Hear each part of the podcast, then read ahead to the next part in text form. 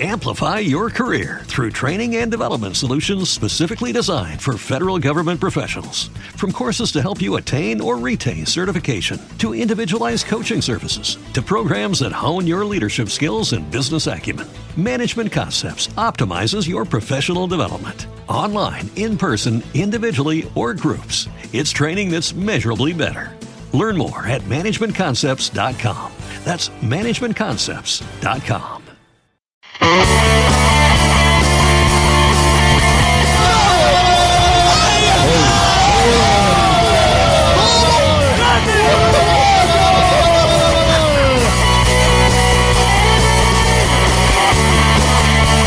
voz colchonera. Con Borja Corchado. Un podcast dedicado a uno de los clubes más importantes del fútbol español, el Atlético de Madrid. Yo me voy al Manzanares, al estadio Vicente Calderón,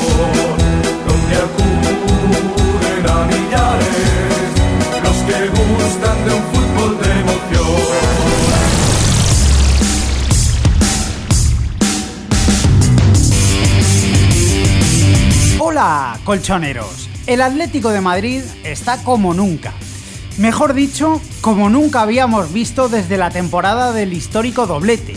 Segundo en la tabla, invicto en liga con 16 puntos sumados de 18 posibles y 17 partidos seguidos entre Liga y Europa League sin conocer la derrota.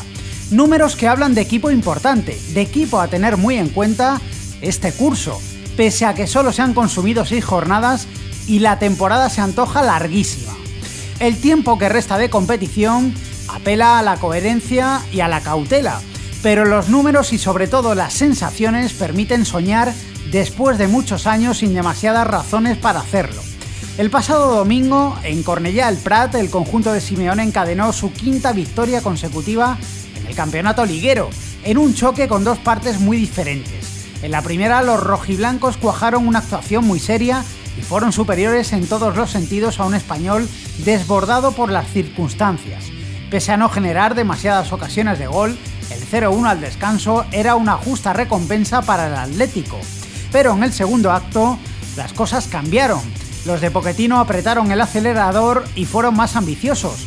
Todo lo contrario que el equipo colchonero, que se echó atrás en espera de enganchar alguna contra y terminó sufriendo mucho más de lo necesario para llevarse los tres puntos. Tres puntos que al fin y al cabo es lo que cuenta, pero que no deben disipar las dudas generadas por el Atleti en las segundas partes de sus últimos compromisos ligueros. Esta semana se antoja fundamental para los intereses rojiblancos. El jueves los de Simeone reciben al Pilchen checo en la segunda jornada de la fase de grupos de la Europa League y el domingo harán lo propio con el Málaga, en el primer envite liguero ante un rival directo en la pelea por acceder a la Champions League. Bienvenidos al capítulo 44 del podcast de La Voz Colchonera. En unos segundos abrimos el tiempo de opinión, pero antes repasamos la actualidad del equipo colchonero.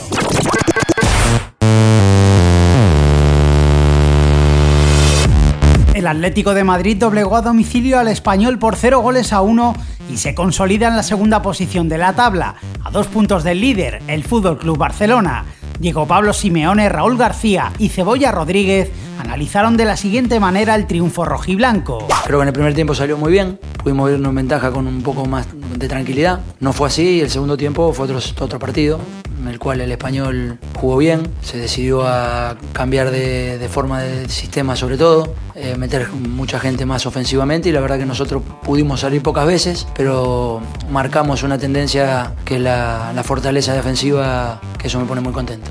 El Atlético de Madrid, eh, lo mejor que tiene hoy es eso, la fortaleza como grupo. Somos conscientes de que, que todos los partidos son así, ¿no? que, la segunda parte normalmente, sobre todo fuera de casa, los equipos van a apretar, que lógicamente no, todos sabemos que no ha sido como la primera parte, pero, pero hemos sacado el partido adelante, ¿no? que es lo que, lo que queríamos y eso es lo que sabemos que, que quizá ha cambiado otros años, ¿no? que el equipo está más fuerte.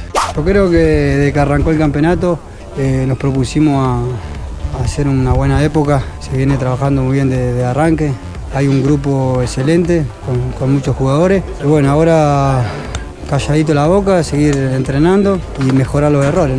La escuadra colchonera afronta una doble cita esta semana. El jueves 4 ante el Victoria Pilsen-Checo, a partir de las 9 y 5 de la noche, en partido correspondiente a la segunda jornada del Grupo B de la Europa League, y el domingo día 7 a las 9 y media de la noche, frente al Málaga en la séptima jornada de Liga. Ambos encuentros se disputarán en el Estadio Vicente Calderón. Para el duelo de competición europea, Falcao será baja segura, a causa de la sobrecarga muscular que ya le obligó a perderse el choque ante el español. ¿Quieres ponerte en contacto con el podcast de la voz colchonera y no sabes cómo? Coge papel y boli. Contestador. 668-890-455. Twitter. Arroba la voz colchonera. Correo electrónico. Info arroba lavozcolchonera.com.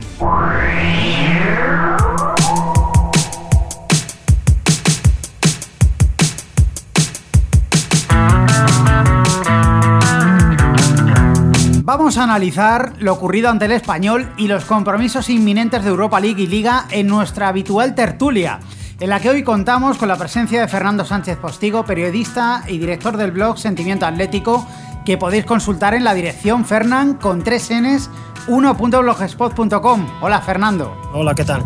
Bueno, y con tu tocayo también, Fernando Borrero, redactor de babel.com. Muy buenas, Fernando. Hola Borja, ¿qué tal? Bueno, pues eh, empezamos por el partido del domingo ante el español, una victoria sufrida, sobre todo en la segunda parte, pero lo más importante es que este equipo, el Atlético de Madrid, esta temporada, en partidos que se le complican en las segundas partes, acaba sacando los encuentros adelante, suma los tres puntos y el Atlético de Madrid sigue segundo, segunda jornada consecutiva en esa posición, a dos puntos del líder del Fútbol Club Barcelona. Y yo creo que por encima de todo esa es la mejor noticia, ¿no? Que el equipo, pese a las dificultades, sigue siendo fiable.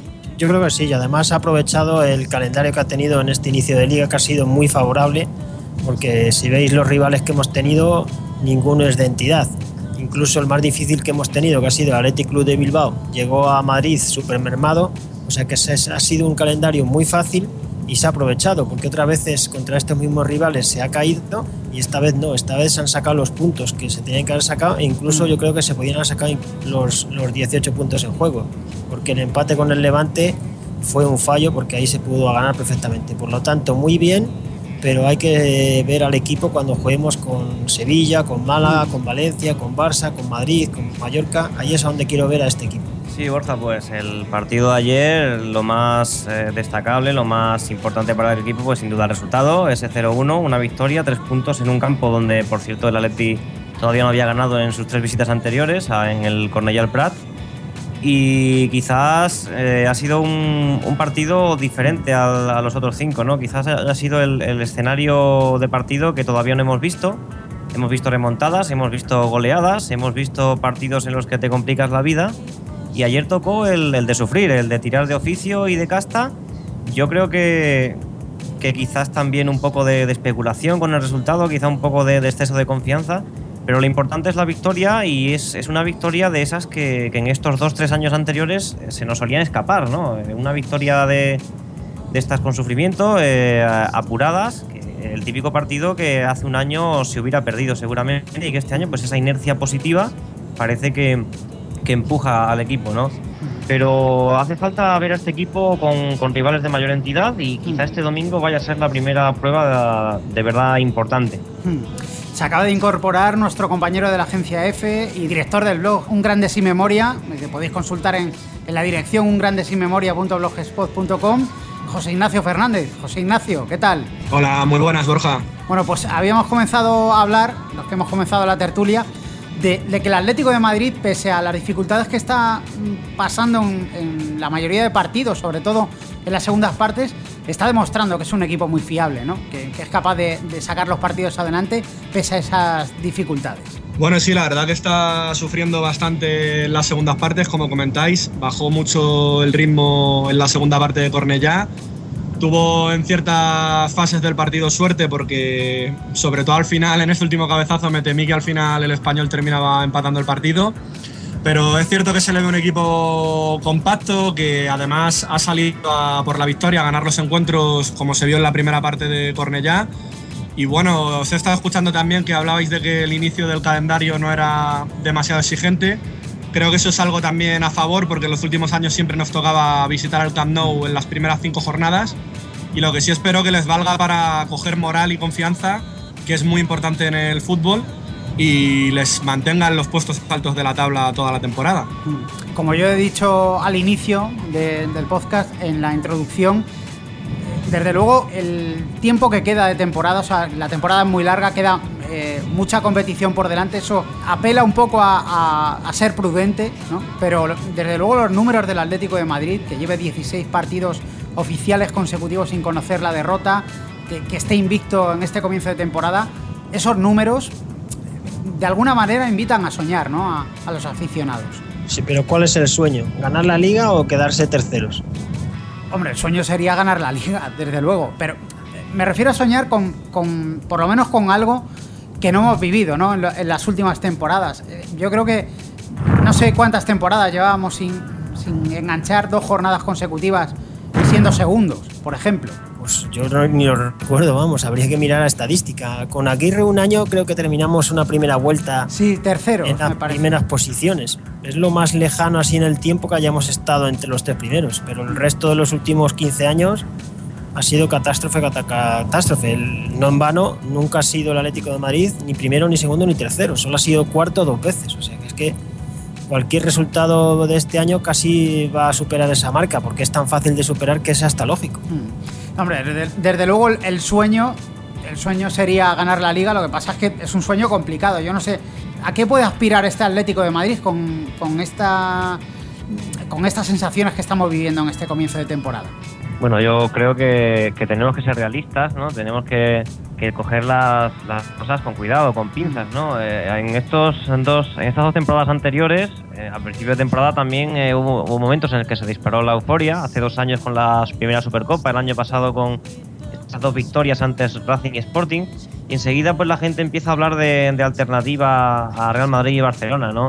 Yo creo que hay que ser muy cautos, hay que ser conscientes de que la superioridad eh, tanto económica como de plantilla de estos dos equipos es eh, aplastante y el objetivo sin ningún tipo de dudas es la Liga de Campeones y en particular la tercera posición, ¿no? que simbólicamente representaría bastante, aparte de ahorrarte eh, el disputar la previa. Yo no veo al Atlético de Madrid con opciones de, de pelear por el título ni tampoco de aguantar con opciones hasta las últimas cinco jornadas. Eh, ojalá me, me equivocara, pero me parece que no es así. Yo creo que hay que ir, eh, como bien dice Simeone, que lo, que se ha hecho no vale, hay que mirar el partido siguiente y pues en ese sentido devolver al, equipo a, ese podio de la liga, ¿no? Yo pienso igual, yo creo que por desgracia, por mucho que queramos soñar, eh, hablar de disputar, ya no digo ganar la liga, pero disputarla, yo creo que es totalmente utópico. Llegar a las últimas 10 jornadas a una distancia de puntos que no sea excesiva ya sería un éxito por lo que estamos viendo. Y el problema es ese, se ha conseguido ganar a equipos como el Valladolid o el Rayo Vallecano o el Español, eh, pues en cierto modo sufriendo y no se va a tener la misma suerte en todos los partidos. Habrá que ver con el Málaga lo que se consigue. Yo creo que esto sobre todo es importante por lo que he comentado al principio, por la moral y la confianza que se pueda ganar para situarte lo más arriba posible y para crear una, una espiral positiva. Pero hablando también de cuánto hacía que no se veía un Atlético así, es el mejor inicio, ya lo hemos visto por estadísticas desde el doblete. Y es que nunca, al no haber empezado nunca tan bien, en los últimos 15 o 16 años, pues nunca ha podido estar tan alto en la tabla. Es algo que tienen que intentar aprovechar y luego conforme vayan avanzando los partidos, pues se podrá ver cuando lleguen rivales de mayor entidad cuál es la verdadera medida de este equipo. Pero yo creo que hay que cosechar el mayor número de puntos para eso, para terminar tercero o cuarto, que creo que, por desgracia, es a lo más que puede aspirar este equipo. Eh, mirando el partido del domingo ante el español, yo creo que más o menos se repitió las actuaciones que, que hemos visto del Atlético de Madrid, ¿no? Con algunos cambios, con algunas variaciones en, en el juego. El Atlético hizo una buena primera parte, a lo mejor no en ocasiones, pero sí muy seria, con un dominio absoluto. Y en la segunda parte el equipo se diluyó un poco, ¿no? Se echó atrás, eh, empezó a esperar para salir al contragolpe y prácticamente hasta el último cuarto de hora, no, con la salida al terreno de juego del Cebolla Rodríguez, prácticamente no, no tuvimos ocasiones de gol eh, claras. Las tuvo el español, que, que las tuvo clarísimas para haber por lo menos empatado el encuentro. Yo no sé cómo, eh, cómo analizáis eh, estos cambios, ¿no? Parece el Dr. Jekyll y Mr. Hyde de la primera a la segunda parte. Le falta al Atlético de Madrid, desde luego, regularidad en el juego en ese sentido. Y eso es lo, que estabais comentando antes, ¿no? Que ante rivales de mayor entidad, como por ejemplo el Málaga el próximo domingo, ese tipo de partidos le van a exigir mm, mayor regularidad en el juego. Sí, pues yo creo que el partido del Málaga puede ser importante en ese sentido de demostrar si vamos a estar arriba o si hemos llegado a esta posición porque hemos tenido un calendario favorable. Además es en casa, tenemos una semana sencilla porque el jueves si jugamos un partido contra un equipo sin apenas nivel, seguramente que Simeone hará muchos cambios y el Málaga juega con la Champions y no podrá reservar a tantos jugadores, por lo tanto a nivel de cansancio vamos a estar mejor que el Málaga, encima jugamos en casa, yo creo que tenemos bastantes opciones de ganar al Málaga. Ya le ganamos la temporada pasada sin estar a una gran calidad como este año, o sea que yo creo que somos favoritos ante el Málaga. Y del partido ante el español, mm, ¿algo que decir? ¿Algo que comentar? Pues yo creo que es que fue tan fácil. Alguna jugada aislada del español, pero es que era un equipo malo, malo, malo, porque prácticamente el único recurso que tenía era bombear balones. Luego sacaron a Stuani, el delantero este altote, y era el único peligro que daban, colgar balones o algún fallo defensivo del Atlético de Madrid. Es un equipo muy plano y que para mí va a estar entre los cinco últimos, si no entre los tres últimos. Yo pienso, lo comentaba en el blog, creo que un poco, no es por echar las culpas a Simeone, pero a mí los cambios no me gustaron, en el sentido de que en la primera parte el Atleti fue dueño y señor y como comentas no llegaba, pero sí tenía toda la posesión, porque acumuló a muchos jugadores en medio campo, con Tiago, con Mario, con Coque, con Arda. Al principio de la segunda parte quitaron a Coque y a Arda Turán. Eh, Gaby pues es un mediocentro que aporta más o menos lo mismo que estaban aportando tanto Mario como Tiago y el Cebolla Rodríguez creaba peligro en las salidas a la contra por velocidad, pero no participaba en el juego a la hora de tocar.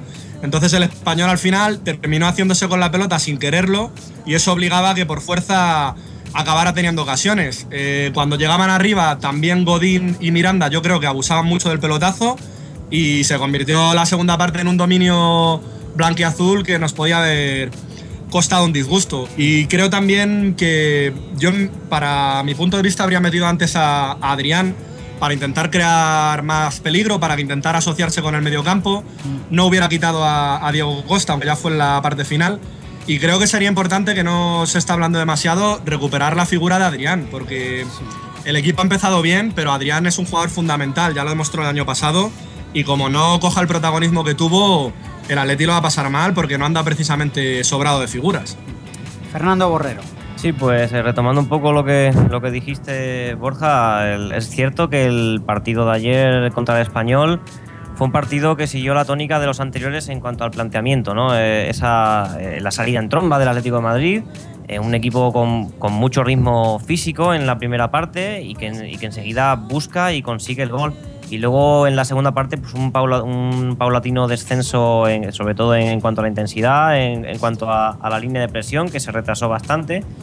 Eh, quizá la gran diferencia pues, ha sido el desarrollo del partido. ¿no? Eh, en, en otras ocasiones, por ejemplo, el, el partido del Betis, fueron ellos los que se adelantaron eh, y el equipo tuvo que remontar, el Atleti. Y esta vez ha sido el Atlético Madrid el que, el que se ha adelantado en el marcador y el que ha conseguido mantener el resultado hasta el final. Ha sido la primera vez desde la segunda jornada que se ha mantenido la puerta a cero. Yo creo que también es una consecuencia, un- un- una conclusión positiva que se puede sacar. Y respecto a lo que decía José Ignacio, eh, creo que ha- acaba de nombrar uno de los, de los nombres propios ¿no? de, de estas, de este primer tramo inicial de temporada del, del Atlético de Madrid, el de Adrián. Personalmente, eh, después de haber visto los, eh, los partidos del Atleti, mm, lo que sí creo es que se, se está hablando mucho de, de esa, de- de- del mal tono físico de Adrián, de que no está en su mejor nivel. Yo no lo creo así. Yo, francamente, eh, Adrián, los minutos que está teniendo eh, en Tel Aviv, que salió titular en, en las segundas partes, yo creo que está rindiendo a su nivel. Es- Se, está, se está viendo al Adrián desequilibrante de otras temporadas, quizás con, con ese exceso de nerviosismo de cara al gol. Sí. ¿no? Ayer tuvo una ocasión clara, también tuvo varias contra el Hapoel. Se le ve quizá con demasiada ansiedad pero yo, yo veo a Adrián que está eh, eh, pues muy cerca de, lo que ofreció la temporada pasada y quizás sea uno de los jugadores que más se echa de menos, ¿no? Que, eh, ayer pues hubo una superpoblación en el centro del campo en los últimos 30 minutos y bueno, eso puede servir para, digamos, destruir mejor la- las contras del español, pero en ese sentido resta bastantes eh, posibilidades ofensivas al Atlético de Madrid. Sí, es el jugador, desde luego, de los delanteros que tiene el Atlético de Madrid. Adrián es el más creativo de todos. Yo no sé, eh, Fernando Sánchez, ¿a ti te preocupa el, estado en el que se encuentra Adrián? Que, no, tenga la titularidad eh, puede mermar un poco moralmente al, jugador asturiano? ¿O, crees que, es cuestión de tiempo, que se, como dice Fernando Borrero, que, bueno, que es cuestión de días, que, que recupere eh, moralmente, que esté con confianza y que, que, que dé su mejor versión sobre el terreno de juego? A mí ya el año pasado tampoco le calificaría como una temporada tan sobresaliente, porque si miras las cifras en la liga, apenas metió 6 goles y estuvo 18 partidos consecutivos en liga sin meter un gol. Eh, por lo tanto, en la liga mi valoración de Adrián fue más bien negativa. Sin embargo, en la Europa League estuvo sensacional. En la mayoría de las eliminatorias fue importantísimo, metió muchos goles, fue el hombre junto con Falcao más importante. Por lo tanto, se vio un Adrián con altos y con bajos. Este año incluso ha empezado más flojo. No sé si ha venido mermado de la Olimpiada, no tanto a, a nivel físico, sino a nivel psicológico. También está el tema de su renovación, su ampliación del contrato, que eso siempre quieras o no afecta, porque si estás negociando un contrato, pues siempre te puedes despistar un poco. Y si encima que lo estás negociando no juegas tan bien como otras veces, no llegan los goles, pues a la hora de la negociación la, eh, se merma, porque ya no puedes pedir igual que antes, que si llegas al principio de temporada y metes 6 o 7 goles. Entonces vas ahí a la renovación pidiendo mucho más. Por lo tanto, se puede haber acumulado una serie de cosas y luego también está el factor Diego Costa. El año pasado Adrián jugaba siempre porque no había nadie más, pero es que este año está Diego Costa, entonces ya tiene con alguien que luchar. El año pasado jugaban siempre él y Falcao porque no había otro delantero. Sí, yo, bueno, como han dicho los dos Fernando, como bien ha dicho Fernando Sánchez Postigo, eh, Adrián el año pasado en Liga ofreció unos números goleadores muy, muy pobres. El tema es que Adrián desde el principio mm, se ha visto es que es un jugador así, no es un goleador, es un gran delantero, tiene mucha clase, pero es más un pasador. En la Europa League hizo una gran temporada, metió muchos goles, pero la prueba es que marcó más goles en la UEFA que en la propia liga. Entonces no le puedes pedir una gran efectividad porque está demostrado que no la va a conseguir, pero te ofrece otra serie de cosas y como ha dicho Fernando Borrero, yo sí le veo bien físicamente. Ayer el rato que salió, en 10 minutos, mm, se le ve que está fuerte, que tiene el cambio de ritmo de siempre, que deja atrás a los defensas. El tema es que luego le falta definir. Entonces, bueno, Simeone está probando con, con más gente en el medio campo, está sacando también estos últimos partidos a Raúl García de media punta, que le ha dado muy buen resultado, y por eso está optando por dejarlo en el banquillo. Pero creo que a la larga Adrián tiene que coger más protagonismo porque ahora está Diego Costa, pero por ejemplo no estaba Falcao y Simeone prefirió jugar con un solo delantero antes que poner a Adrián. Es necesario que recupere la confianza porque si el Atleti quiere hacer algo grande, está claro que necesita gente como Adrián en el equipo. Sí, además ayer eh, a Diego Costa se le vio un poco perdido, ¿no? En ataque, tan, tan solo, sin tener compañía. No sé, a mí me pareció el partido más gris de- del brasileño de- en este comienzo de temporada. Yo creo que sí. Diego Costa no, para estar de delantero único no creo que valga. Para ese estilo él es como un segundo delantero, como ayudante de otro delantero centro y por eso le viene mucho mejor jugar con Falcao. Es la pareja perfecta para él. Sin Falcao tiene que asumir hacer de Falcao y él no sabe hacer ese papel. Él es más de otro estilo y entonces se siente muy solo. Además, luego si en el medio campo los jugadores en la segunda parte se echaron mucho más atrás, Diego Costa estaba como una isla. Muchas jugadas había casi todos los jugadores del Atleti en su campo y Diego Costa en el campo del Español esperando un balón. Había una distancia muy grande entre, un- entre unos y otros y prácticamente no tocó un balón. Además es un jugador que tiende a caer a banda, ¿no? Se veía que al final tenía que... No debía hacerlo eso, porque Claro, si está claro. solo en la delantera no puede hacerlo. Sí, pero es un jugador que suele mm, hacer eso habitualmente. Cuando está acompañado no, no hay problema, porque si está Falcao, muchas veces eh, intenta la, combina- la combinación con el colombiano, pero, pero vamos, ante el español era imposible. No sé qué, qué os parece a, tanto a José Ignacio como a Fernando Borrero. Sí, Sí, bueno. Bueno, entra, entra, luego sigo yo. Bueno, sí, que es, cierto que allí quizá fuera el partido más discreto de Diego Costa. Diego Costa que está teniendo un, inicio de temporada sensacional, ¿no? Y si nos fijamos en los números de Diego Costa, tanto con el Valladolid, con el Rayo, con, los equipos en los que ha estado cedido, vemos que tampoco tiene unas cifras goleadoras espectaculares, ¿no? Es más bien pues, tipo Adrián, un jugador que no, no es demasiado goleador, pero que puede hacer otras funciones. Pues, como bien ha dicho Borja, a veces que cae a banda. Eh, Fernando ha señalado que, quizás sea mejor de segundo punta. Y quizás por eso arriba solo como referencia, pues eh, a lo mejor no, no muestra su, su, mejor cara, ¿no? Además ayer fue un partido eh, posiblemente no, no, no pareciera difícil, pero en un campo como Cornellá no es como en, los partidos de casa, ¿no? que se le, se, le, ve más activo, más participativo, le llegan más balones. Allá además, pues ya digo, bastante solo, sin Falcao. Yo creo que, quizás no en, arriba en punta no sea su mejor posición, como han dicho. Sí, como habéis, como habéis comentado, precisamente lo que ha destacado Diego Costa en este principio de temporada ha sido apareciendo por banda, aguantando bien la pelota, en muchas ocasiones encarando y marchándose, le han hecho un par de penaltis.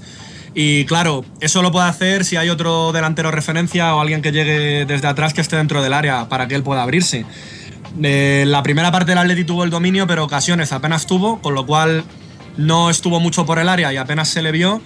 Y en la segunda es que el Atleti no existió de medio campo para arriba, excepto el par de contragolpes del Cebolla Rodríguez y al final con Adrián. Por eso comentaba antes que me hubiera gustado que hubiera dado entrada el Cholo a Adrián antes, pero por algún centrocampista mm. y que se hubiera podido ver a los dos juntos, a Diego Costa y Adrián, que creo que podrían haber hecho más peligro en algún contragolpe. Mm. No lo pudimos ver y bueno, pues de momento sí es cierto que estuvo gris Diego Costa, pero también es cierto que está rindiendo bastante más de lo que podíamos esperar, con lo cual en ese sentido el brasileño es una buena noticia hasta ahora. Otro nombre propio eh, es el de Raúl García, el autor del único tanto del encuentro, el que le dio la victoria al Atlético de Madrid. ¿Os está sorprendiendo el rendimiento del Navarro en este arranque de temporada? A mí no me está sorprendiendo porque ya el año pasado en el Osasuna creo que metió 11 goles, si no me equivoco. Y todos de jugada, o sea, sin ninguno de penalti ni de falta. Y 11 goles, un mediocampista ofensivo en el Osasuna es una marca bastante notable. En otras temporadas en el Atlético de Madrid le ponían bastante más retrasado y ese era el problema. Yo creo que es un jugador más para atacar que para defender. En otras campañas le ponían como pivote defensivo y, se perdía mucho. Encima tuvo mala suerte con el público que le cogió manía. La gente siempre suele coger manía a algún jugador, por H o por B, a veces con razón, a veces sin razón. Y a Raúl García le tocó la China. Y cualquier cosa que hacía Raúl García era pues, un silbada general mientras que esa misma cosa la hacía otra persona y no pasaba nada. Eso lo provocó que se tuvo que ir a los Asuna, vino bien y ha puesto una forma de un hombre mucho de lo que todavía tiene una bastante joven, porque yo creo que no llegará ni a 25 o 26 años y que iba a ser un hombre importante. Para, no, a lo mejor no para titular todos los partidos, pero va a estar entre los 15 jugadores que más minutos jueguen. Sí, bueno, pues como bien ha dicho Fernando, Raúl García ha sido uno de los jugadores señalados por la grada del Calderón en estos últimos años, ¿no? Y, nos fijamos en, pues en, las estadísticas, eh, fue un jugador imprescindible en las dos clasificaciones para la Champions y también en la consecución Europa League, que recordamos que Thiago no la pudo jugar porque ya la disputó con la Juventus, ¿no?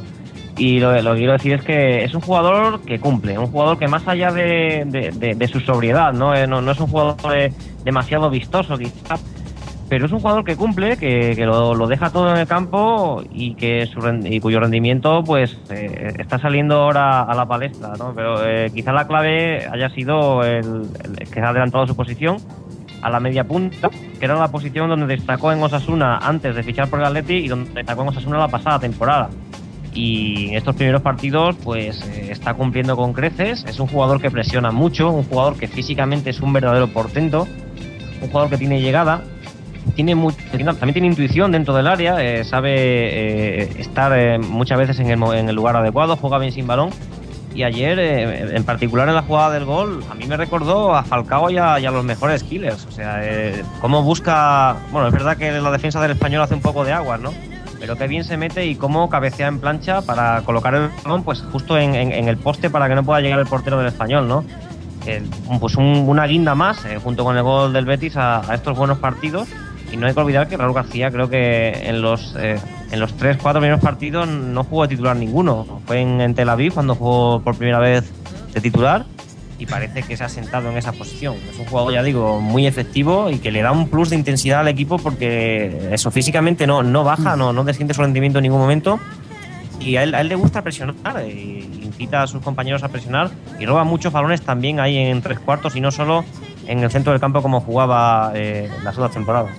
Sí, estoy muy de acuerdo con lo que ha dicho Fernando Borrero. De hecho, en, eh, en mi blog he centrado la crónica básicamente en Raúl García y lo que decía era eso, que es un jugador eficaz, que es un jugador cumplidor, que no es un jugador que destaque por tener un gran estilismo y por hacer filigranas, pero que siempre cumple.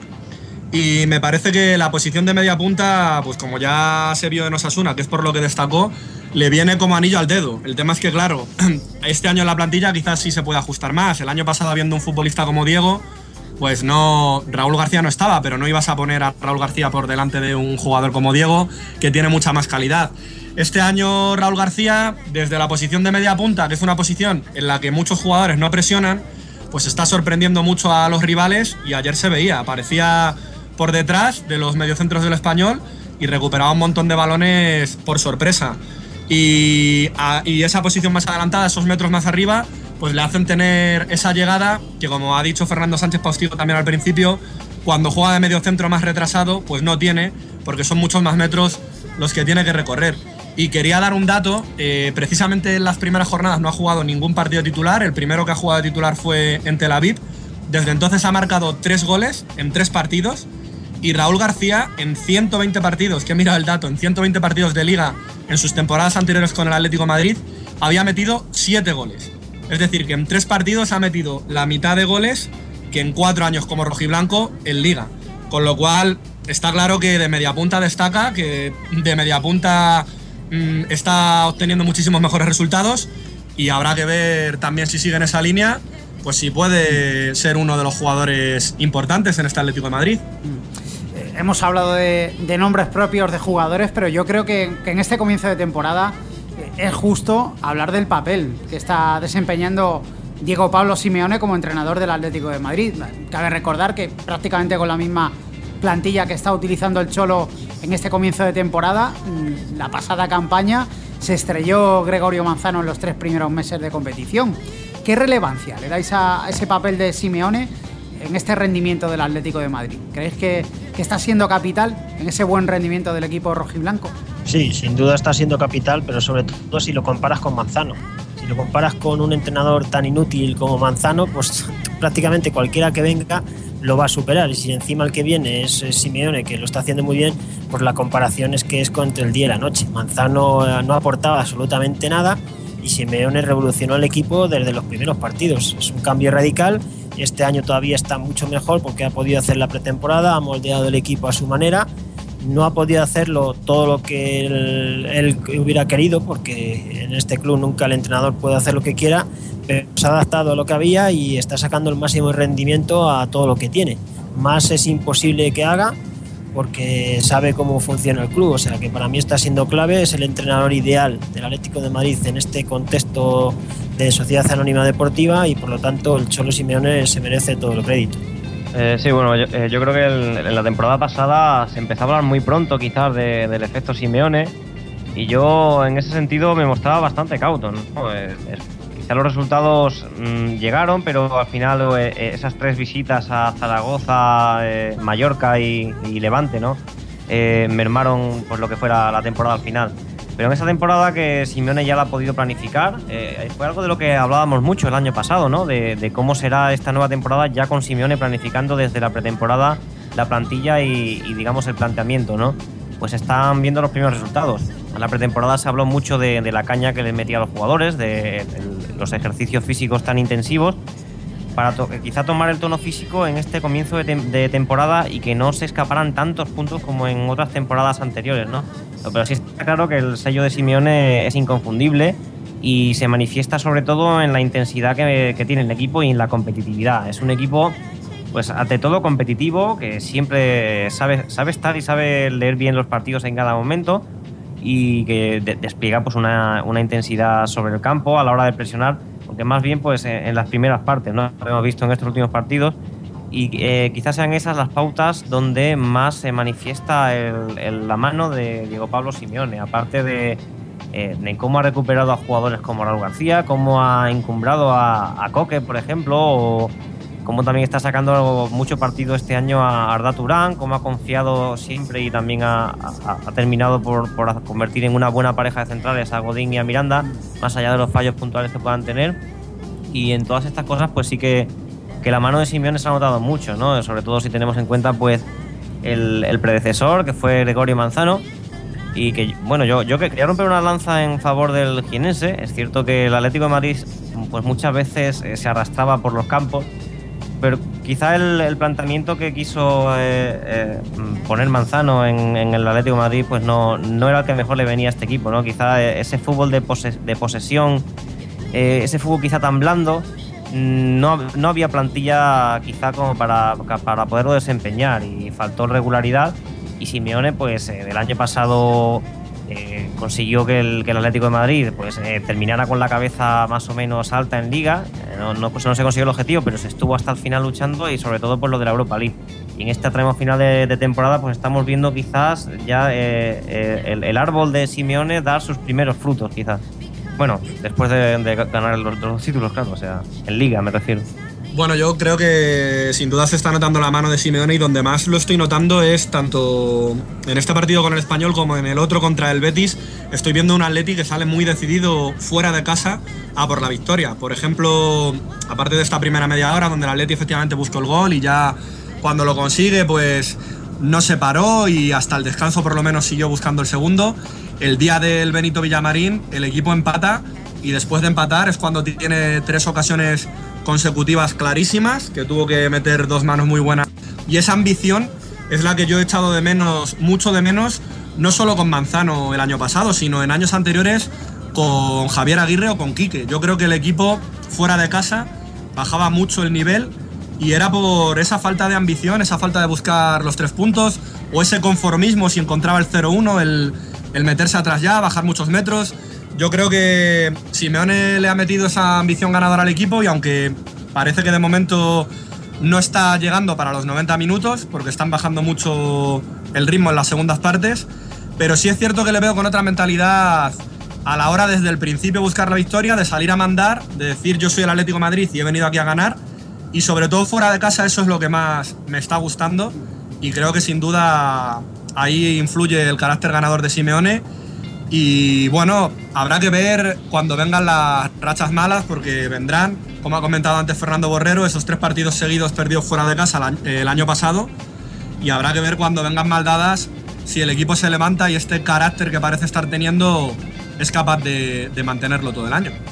Eh, y ya para terminar, vamos a hablar eh, un poco de los partidos que tiene esta semana el Atlético de Madrid. Ante el Málaga ya hemos hablado un poquito por encima, pero entre medias tiene partido muy asequible ¿no? de, la Europa League, de ese grupo B, ante el Plitzen checo, eh, que venció en la primera jornada a la Académica de Coimbra por tres goles a uno y está empatado en la cabeza de ese grupo B con el Atlético de Madrid, ambos con tres puntos. Yo creo que es un choque muy, muy asequible, ¿no? Lo normal es que prácticamente Simeone utilice el, el once que, que puso en liza en Israel hace un par de semanas. Sí, la Europa League es una competición muy mediocre. Hay que reconocerlo y dejarse de, medias verdades. Eh, los equipos buenos juegan la Champions y el resto juega la Europa League. Sí, la Europa League prácticamente lo, único válido son a partir de cuartos de final. Sí. si llegas a la final la ganas, pero el resto de la competición es un rollo impresionante, unos partidos que no te motivan en absoluto de verlo. ¿Quién, se ¿Quién va a tener la motivación de ponerse a ver al Victoria Pilsen? un equipo más conocido por su cerveza que por sus jugadores. Le preguntas a cualquiera el nombre de dos o tres jugadores del Vitoria Prison y es que es imposible de saberlos. Es una competición muy menor y que el Atleti tiene que jugarla ya por última vez este año y no volver a ella durante muchísimos años. ya hemos estado bastantes años jugando la Europa League, hemos ganado dos, está muy bien, pero ya, ya el cupo de la Europa League ya está cubierto y no quiero más Europa League más. Quiero la Champions y jugar la Champions como hacen los equipos grandes, que de 10 temporadas juegan la Champions mínimo 9 o 8 veces. Y nosotros es todo lo contrario. Por lo tanto, va a ser un partido muy fácil. Simeone sacará a todos los suplentes prácticamente Encima jugamos en casa, pues fácil, un 3-0, un 4-1, no habrá ningún problema. Sí, más teniendo en cuenta que, que tres días más tarde llega el Málaga, ¿no? Está claro que, que el, que Sí, se va a ver en la, en la propia entrada del partido. No creo que superen los 20.000 espectadores. Y es que son partidos que no atraen al público. Encima a las 9 de la noche, un jueves, son partidos sin ninguna motivación.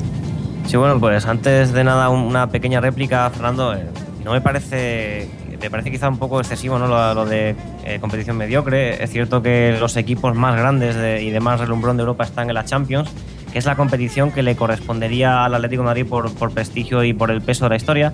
Pero la Europa League es una competición que tiene entre su palmarés también equipos importantes como el, el Real Madrid o la Juventus, el Inter Pero es de que eso, no, eso era cuando antes era la Copa de la UEFA, es que es diferente. Claro. Sí, Que antes eh, la Copa de la UEFA iba al segundo, el tercero y el cuarto. Ahora la Europa League van el quinto, el sexto y el séptimo, es la diferencia. Sí, tienes razón, es una competición que ha perdido prestigio y se encuentra muy a la sombra de la Champions, pero eh, tampoco calificada de mediocre, quizá, no sé, quizás sea un poco excesivo, ¿no? Pero bueno, yo creo que ahora en, en esta fase de grupos, eh, hasta que no llegue pues las eliminatorias, en esta fase de grupos, mm, me parece muy positiva la, la actitud de Simeone, ¿no? Que quizás fue también una de las cosas en las que se ha visto la su mano en este principio de temporada, ¿no? En, en rotar de cara a la Europa League y pensar más en la liga. Yo creo que va a repetir, va a repetir esa, esa receta y entre otras cosas la va a repetir porque se puede configurar un 11 perfectamente competitivo con, con el resto de jugadores menos habituales. ¿no? El Vitoria Pilsen es un equipo que en estos últimos años ha, sido ha, eh, jugado eh, la Liga de Campeones en varias ediciones. Es cierto que pertenece a una liga menor que es la de la República Checa y eh, jugando en el Vicente Calderón el, el Atlético de Madrid no debería tener ningún problema para derrotarlos, aunque sea con, un 11 plagado de suplentes, como los eh, Silvio, Cisma, Emre y compañía. Yo creo que así será y una victoria pues eh, encarrilaría el, pase a los 16 de final, ¿no?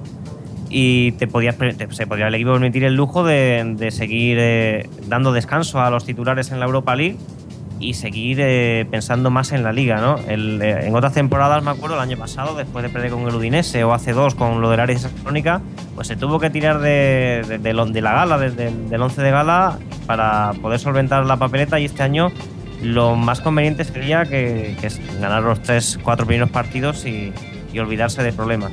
Bueno, Borja, Borja y compañía se han visto muy puestos en la pronunciación checa. Pilsen habéis dicho que es. Yo había escuchado Pelsen. Bueno, no sé, no sé cómo y, se yo, pronuncia. y yo, Plitzen. O sea que. Plitzen, ¿no? Sí, sí, sí, sí. Yo había escuchado Victoria Pelsen, pero vamos, que no tengo ni idea de checo, así que no, no podría decir.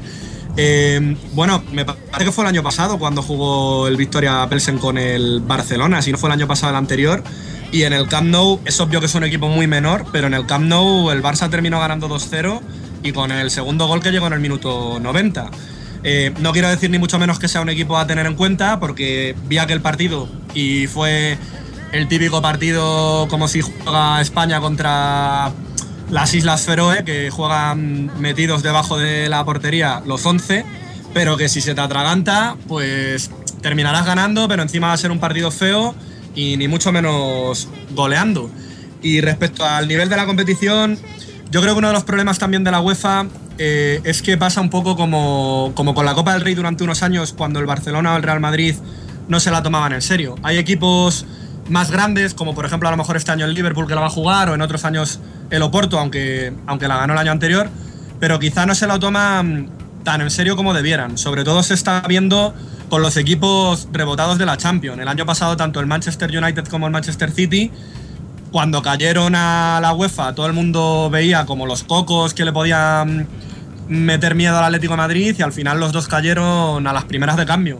Entonces eso acaba haciendo que la competición pierda prestigio y aunque puede tener equipos con mayor o menor solera, pero al final si estos grandes equipos no, no se emplean a fondo o, o porque se encuentran con otros que sí se la toman con mayor ilusión, pues al final en cierto modo se acaba desvirtuando, pero yo pienso como Fernando Sánchez Postigo, ojalá el Atleti pronto vuelva a jugar la Champions, que desde luego es una motivación mucho mayor para todos y que es el sitio en el que debería estar. Pero vamos, también creo que hay que valorar en su justa medida estas dos UEFAs que ha conseguido el equipo, porque no son fáciles. Y rápidamente, respuesta rápida. ¿Veis al Atlético de Madrid favorito en el partido del domingo ante el Málaga? Sí, en casa el Atlético de Madrid es favorito siempre, juegue contra quien juegue. A mí no me, no me gusta hablar de favoritismos, pero eh, está claro que, en el Vicente Calderón el Atlético de Madrid debe, si no ganar los 19 partidos, ganar por lo menos 14 o 15. El Málaga es un equipo que está, está muy fuerte en este principio de temporada, pero quizá el Atlético de Madrid debe, debe ganar este partido y dar un golpe encima de la mesa. Yo sí le veo claro favorito y creo que va a ganar. Y de hecho me parece que va a ganar precisamente por lo que he comentado. Aunque ha empezado muy bien el Málaga, pero este inicio de temporada tan fuerte del Atleti le va a dar mucha confianza. Y jugando en casa creo que va, va a ganar al Málaga, va a meter tierra de por medio. Y el tema será ya más adelante cuando nos veamos con el Madrid y con el Barça, que ahí mucho me temo que va a ser como tantos y tantos otros años, cuando nos pongan los pies en el suelo y se vea, por desgracia, el nivel real que tiene el equipo. Y por suerte este año va a venir más tarde que otros años y eso nos va a poder hacer ilusionarnos un poco más y a los jugadores también ganar una confianza mayor que creo que al final de temporada va a ser algo positivo. Bueno, Ta- También convendría apuntar que una victoria contra el Málaga aseguraría o bien el liderato o bien ampliar el colchón con el Real Madrid a, a nueve puntos de diferencia. Teniendo en Sí, cuenta que luego, luego para la liga con el puente del Pilar, eh, llegar a finales de octubre, principios de noviembre, o bien líderes, o bien con, con un colchón importante de puntos con el Real Madrid, es una situación inédita en los últimos 10-15 años. O sea, Eso yo es creo un- que Sí, es, es una, es una situación ilusionante. Y, y luego, por otra parte, pues además de con Madrid y Barça, me gustaría ver al Atlético de Madrid quizá con ese- esos equipos a los que están llamados a luchar con nosotros, ¿no? El, el Valencia y el Sevilla. Y eh, en ese sentido, pues vamos a ver, vamos a ver hasta dónde, eh, dónde está el techo de este Atlético de Madrid. Bueno, pues veremos qué ocurre. Vamos a tener tiempo a lo largo de la temporada para analizarlo en este podcast de La Voz Colchonera. Fernando Sánchez Postigo, Fernando Borrero y José Ignacio Fernández, muchas gracias por estar con nosotros y os esperamos muy pronto. Un abrazo. Hasta luego.